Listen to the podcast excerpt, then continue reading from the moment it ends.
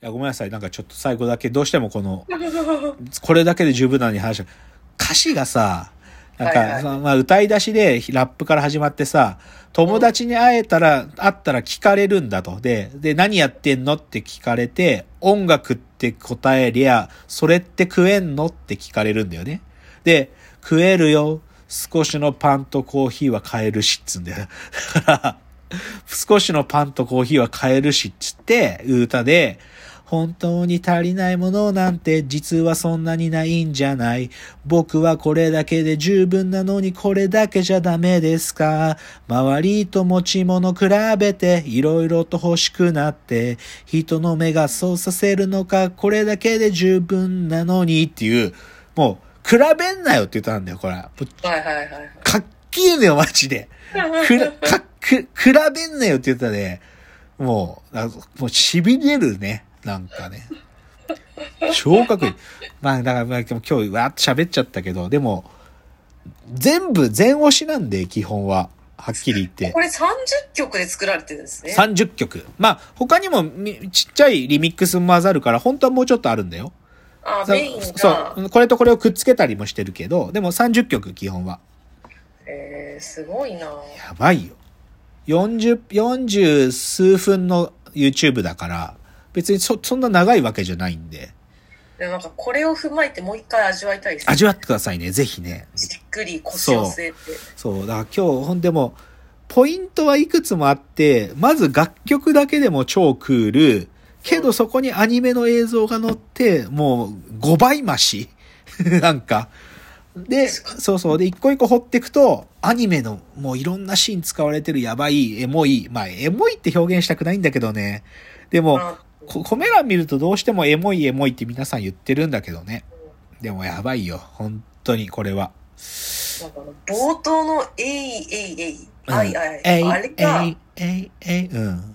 めっちゃかっこいいってかびっくりした。ああ、じゃあ、ヨギニューウェーブ吉見さん追いかけた方がいいよ。あの人たちもあああいう曲いっぱい作ってるから。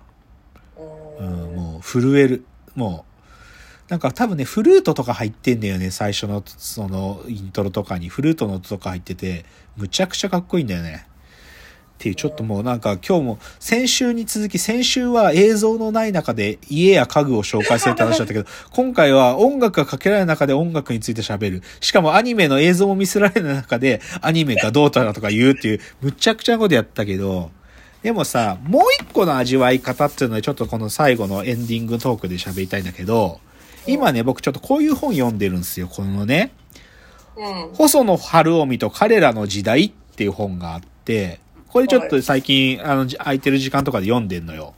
うん、で、これね、むちゃくちゃ面白いの、この本。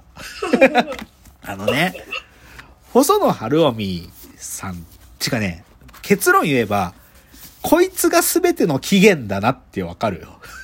ああ、そうなんだ。うん、もう、今日の僕シティポップとか言ってさ、言ったじゃん。で、さっきのシティポップっていうのが70年代から80年代で生まれたっつって、それ言っちゃえば、細野晴臣が作ったみたいなもんだよ。え、その、なんていうの？シンセサイザーっぽい音楽ってこと？違う違う違う違う。だだから、ハッピーエンド、ハッピーエンドっていうのがさ、彼らが最初にやったバンドじゃん。バンドなんだけど、それは松本隆とかでやったわけだけど、ハッピーエンドってどういうコンセプトだったかっていうと、洋楽のロックのサウンドに日本語歌詞を当てるってことのチャレンジだったのね。だから日本語ロックの起源なのよ。ハッピーエンドって。っていうのを始めたりとか、で、そっから、でもハッピーエンドが終わった後も細野晴臣はいろんな、なんていうのかな、そのソロ、細野ハウスっていうアルバムがあるんだよ。伝説のアルバムが、その、えっ、と、埼玉と東京の間ぐらいにある米軍基地があったとこら辺に、細野晴臣が音楽スタジオを作っていて、そこで収録された細野晴臣の初めてのソロプロジェクトの細野ハウスってアルバムがあるのね。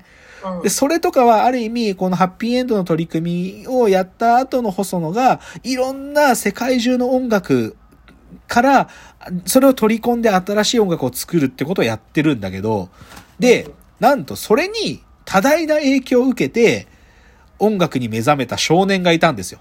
それがだ、若、子供の頃の誰だったかというと、星野源なんだよ。っていうのがこの本の一番最初のあの、最、最、一番最初の前書きっていうかプロローグにそう書いてあるんだよ。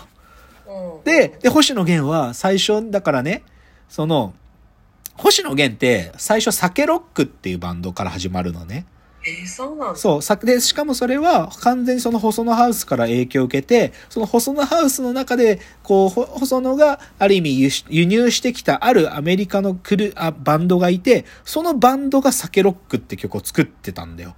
で、それを自分のバンド名にしたの、星野源は。で、そこで、あの、でも、サケロックってインストゥルメンタルバンドだったの。ぎ楽器しかない。うん。トロンボーンがいて、ギター、ドラム、ベースみたいな。うん。インストゥルメンタルバンドだったんだけど、で、それで、星野源は歌うことに対しては躊躇してたのね。でう、んだけど、サケロックの中で、サケロックやっていく中で、ある時、細野、あ、憧れの細野晴臣と、えっ、と、同じ、あの、イベント、フェスみたいなイベントに出たことがあって、そこで初めて挨拶するのよ。全然緊張して全く喋れなかったらしいけど、神様星野、細野晴臣と星野源が会うわけ。で、だけどそれがきっかけで、な、あの、ちょくちょく仕事で一緒になるようになって、で、星野くん歌いなよって言われるんだよ。君歌った方がいいよって言われて、歌って、で、最初の星野、細星野源の最初の、えっ、と、歌付きの曲は、細野の、あのーレーベルから出てるんだよ。うん細野晴臣が作ったレーベルから曲リリースしてんの。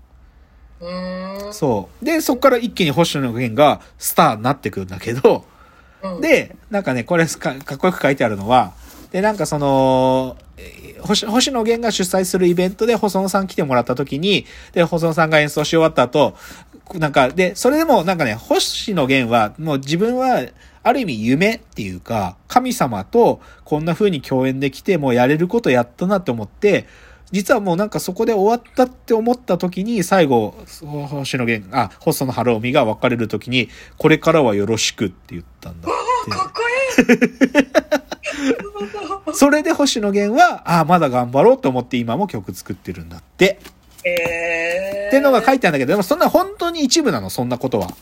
そうじゃなくて、ここに書いてあるのは、細野晴臣が、じゃあそれこそね、松本隆と出会うシーンとか、名優大滝栄一と最初に出会うシーンとかが全部書いてあるのよ。うん YMO のブームの中で俺たちは何をしようとしてたのかとか、その後に生まれた YMO の3人の確執とか、全部書いてあるの。そう。で、90年代、まあ、YMO が終わって、で、一回細野晴臣はもう表舞台から消えて、自分のスタジオにこもるのね。もう、隠遁生活のようにこもるんだよ。そう、うん世の中に出てこなくなる。で、だけどある時、ライブにたまたまゲスト出演した時に、なんかライブで演奏するっていうことにもう一度喜びを感じて、そのライブシーンには出てくるようになるとかね。書いてあるんだよ、それも全部。ねだってもう今70、いや、もう超じじいだよ、もう超じじいだよ。70じゃないんじゃないかな。74年、あ、違う違う、全然だ、もう70。73歳だって。ああ、もうじじいだよね。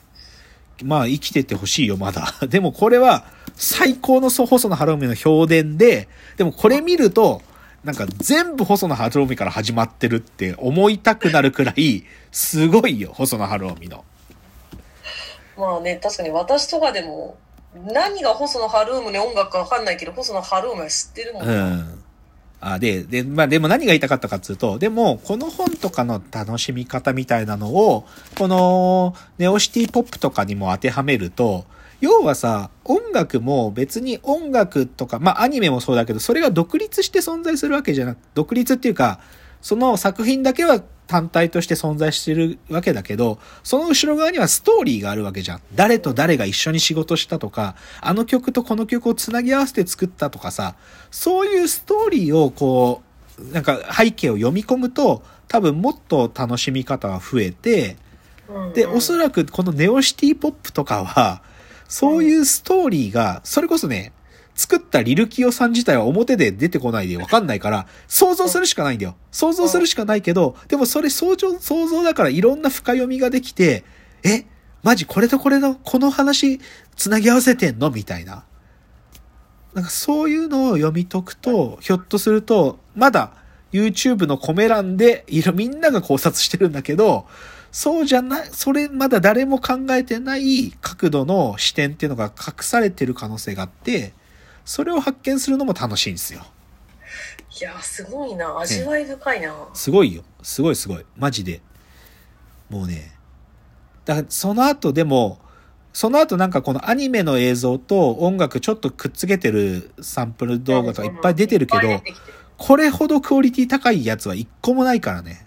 うんちょっと真似できないんじゃないかな。相当やっぱりアニメ好きなんだよね。きっとこの作った人が。うんやっぱりちょっと造形が深すぎて、ちょっとその深みが分かれ、ちょっと僕はまだ把握しきれないけどすごいっつうんで、ぜひ、ぜひですよ。ここまで YouTube の動画を今まで押したことがないが、これだけは見た方がいいって、ほんとつくづくそう思うね。うん。まあ確かにこれはかっこいいわ。かっこいいっしかっょ。こいいっていうかなんだろう。なんかすごくいいよねっていう。そう。すごくいいよね。なんかう、よく、これ良くないっていう人いないと思うからね。なんかコメントに、はい。セーラー、青春時代に欲しかったのって、この、なんかセーラームーンのこのシーンだわみたいなのが書いてあ あ、なんかめっちゃわかる。なんかその中学時代に欲しかったのはって書いてあって。あ、あそうそうそうそう、そういうことなんだよね。あ。そうそう。だから、多分懐かしいんだよね、なんかね。懐かしいんだよね、なんかね。